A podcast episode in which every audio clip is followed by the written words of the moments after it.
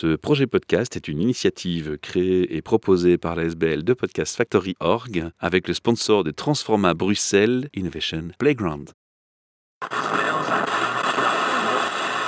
You're listening to the Podcast Factory. Bienvenue pour un nouvel épisode Midori Cast, Midori vert en japonais, Cast podcast. C'est un projet de la SBL de Podcast Factory Org et aujourd'hui nous sommes en partenariat avec le salon Hope à Namur à l'Arsenal pour le 8 et le 9 octobre 2022.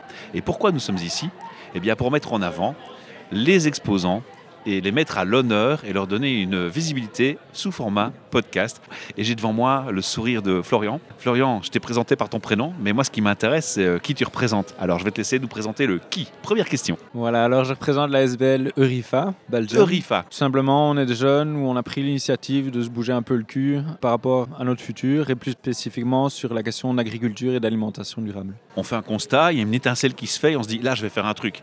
Qu'est-ce qui s'est passé? Bah, tout simplement, on s'est rendu compte voilà, que notre futur, bah, il n'est pas très rose sur papier. Il y a des changements climatiques qui vont amener pas mal d'instabilité. Il y a la question du pétrole aussi. Je reviens à notre sujet, bah, c'est l'alimentation. Et en gros, bah, ça, c'est manger. Tout le monde a besoin de manger, c'est un besoin de base. Et euh, sans pétrole, on a plus de mal à cheminer l'alimentation vers nous. Il y a plus de mal aussi à amener des fertilisants dans les fermes parce que c'est les systèmes qui fonctionnent comme ça actuellement. Et les systèmes agricoles, pour l'instant, en majorité, bah, c'est pas très durable. Or, on va avoir besoin de cette durabilité, de refavoriser la biodiversité, par exemple, dans les fermes, pour amener plus de résilience et assurer une production euh, alimentaire pour tous les humains. Quoi. Comment ça marche? Qu'est-ce que vous faites? Notre mission, c'est de faire la sensibilisation auprès d'autres jeunes. Donc, c'est par les jeunes pour Le les public, jeunes. c'est les jeunes. Voilà, Par les- les oh, jeunes. j'aime bien l'expression. Par les jeunes pour les jeunes. Voilà, et ça va jusqu'à les jeunes, on a fixé un peu une limite jusqu'à 35 ans pour inclure et les plus jeunes, les étudiants et encore les jeunes travailleurs. Qu'est-ce que vous faites concrètement sur le terrain? Comment ça se passe? Ouais, donc on a différents projets de sensibilisation, on va notamment dans les écoles. On a fait des projets en collaboration avec d'autres groupes de jeunes à travers l'Europe, dont Agroecology Europe Youth Network par exemple. Et puis alors un projet qu'on a prochainement s'appelle le souper papote. C'est-à-dire Wow. qu'on va mettre en lien des participants, donc des jeunes, avec des intervenants d'autres jeunes mais qui sont en activité. Et l'intérêt, c'est que ben, les jeunes comprennent la réalité de terrain via justement l'intervention de ces personnes, de ces intervenants. Quel est le message primordial que vous voulez faire passer? Bah, déjà, se rendre compte de la réalité, euh, ouvrir un peu les yeux, se rappeler, bah, comme je l'ai dit tantôt, c'est un besoin primaire, on en a besoin pour vivre. Notre nourriture, elle vient de quelque part, elle a été produite d'une certaine manière. Et quand on va faire ses courses, en fait, on sponsorise une agriculture ou une autre. Donc une agriculture durable ou une qui l'est moins. L'agriculture durable, ben, en principe... euh, C'est local. oui, de préférence locale, bien sûr. Euh, si on donne des exemples concrets, il y a des pratiques agricoles, comme j'ai cité la- l'agroécologie de manière euh, générale, ou plus particulièrement l'agroforesterie ou l'agriculture de conservation. Et là, on recherche vraiment à ramener du vivant dans les parcelles agricoles. Et ça, c'est ce que vous prônez. Voilà, exactement. C'est en tout cas faire comprendre aux jeunes que quand ils vont acheter leur alimentation, ben, ils vont sponsoriser, s'ils vont acheter ce genre de produits, ils vont aider en fait des agriculteurs à continuer dans ce genre de pratiques et aussi à motiver d'autres agriculteurs À, à, prendre des changer parce qu'ils voient les clients bouger d'un- niche vers une Exactement, autre. qu'il y a du Ouais. marché. Il faut se rendre compte aussi qu'être agriculteur, c'est pas évident de changer de pratique. C'est prendre des risques. C'est au niveau financier, c'est parfois très très délicat. C'est aussi des techniques qui sont pas toujours très maîtrisées, qui sont euh, en voie de développement. Et il y a des organisations comme euh, je citais SBL Greenotech qui fait la promotion de l'agriculture de conservation. Où là, ben, ils mettent euh, des agriculteurs en relation pour développer des pratiques d'agriculture de conservation des sols et donc d'avoir des sols vivants, en gros qui aide à lutter contre les, les changements climatiques en ayant des plantes, des couvertures permanentes qui captent le carbone. Et ça se dit de manière euh, très, très globale. Quoi.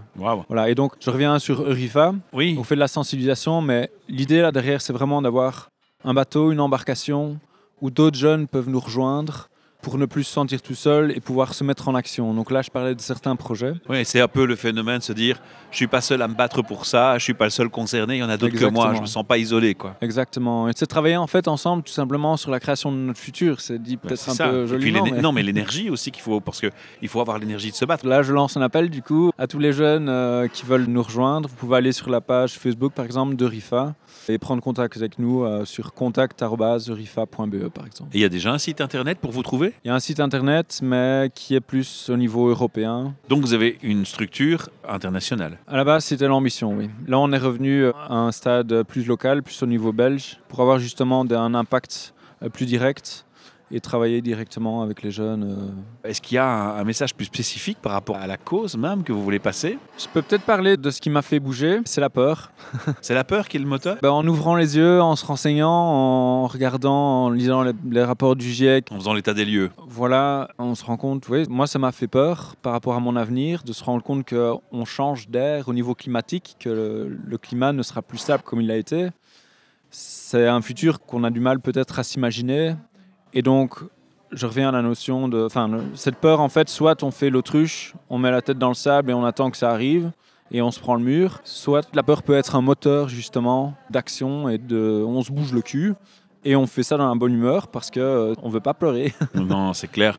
On a eu pendant un moment des gens hein, qui sont climato-sceptiques, par exemple. Et qui me révolte et me, me choque profondément qu'on puisse encore être climato-sceptique face à un constat pareil, face à des jeunes en détresse, face à une angoisse qui s'installe dans une génération qui subit les conséquences des générations précédentes et de comportements complètement fous. Ça va même jusqu'à un journaliste qui a mis une fois dans un article Oui, ces jeunes manifestent pour le climat, mais ils ont tous leur smartphone en main. Mais j'ai envie de lui dire Eh gars, qui a mis les smartphones dans les mains des jeunes?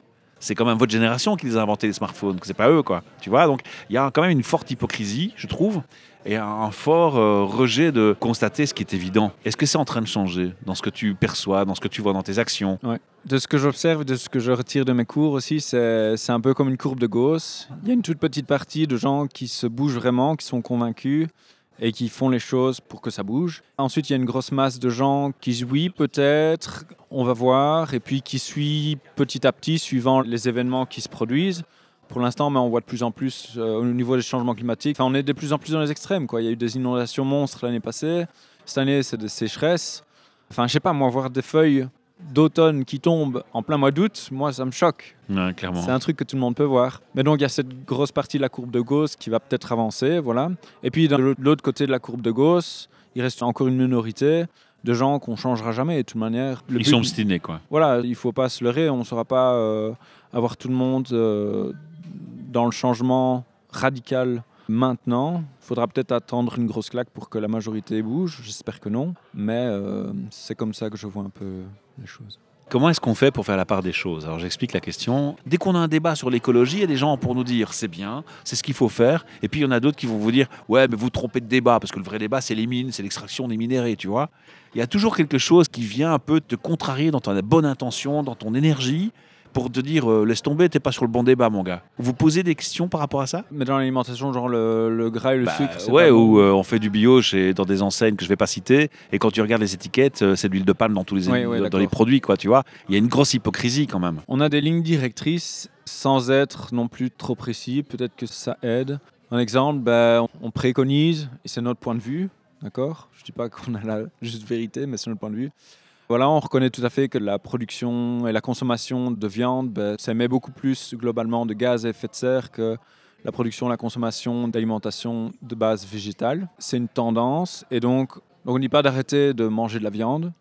Par contre, on dit la réduire drastiquement C'est déjà une aide. voilà, et personnellement, moi je mange de la viande une fois par semaine et je suis content quand j'en mange. C'est un peu la fête, quoi, c'est le dimanche et voilà. Donc en manger moins, mais surtout, surtout, quand on en achète, être sûr qu'elle provient d'un élevage où les bêtes ben, ont été bien traitées, qu'elles ont eu accès à l'extérieur. Et le must du must, allez, j'ai envie de dire, ce serait euh, un animal qui aurait été dans un pré verger où il y a l'herbe qui a fait de la photosynthèse, qui a capturé du carbone, mais les arbres aussi. Il y aurait eu des interactions entre euh, les arbres et les animaux. Et la biodiversité, etc. Ouais. Exactement, c'est ça. Et vers l'agriculture, je pense que c'est ce vers quoi on doit tendre, vers plus de biodiversité, parce que c'est c'est ce côté qui nous apportera en fait de la résilience dans la production alimentaire et dans la gestion aussi de notre environnement. quoi. Bah, je crois que tu maîtrises bien ton sujet et c'est euh, assez inspirant et ça donne envie et, et ça encourage à aller écouter ce que vous faites et à aller voir ce que vous faites. Rappelle-moi le site internet. Donc c'est Eurifa. Euh, bah, sur Facebook, il y a plus d'infos. euh, euh, la page d'Eurifa. Voilà. E E-U-R-Y-F-A. Moi, j'invite les auditeurs à faire un like,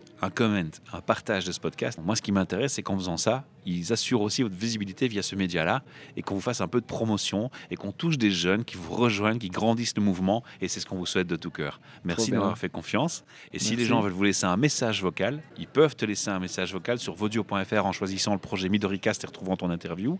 Et si on reçoit un message vocal te concernant, on te le transmet. Trop bien, génial. À bientôt. Merci beaucoup. hein. Je vous en prie. You're listening to the Podcast Factory. Ce projet podcast est une initiative créée et proposée par la SBL de Podcast Factory Org avec le sponsor de Transforma Bruxelles Innovation Playground.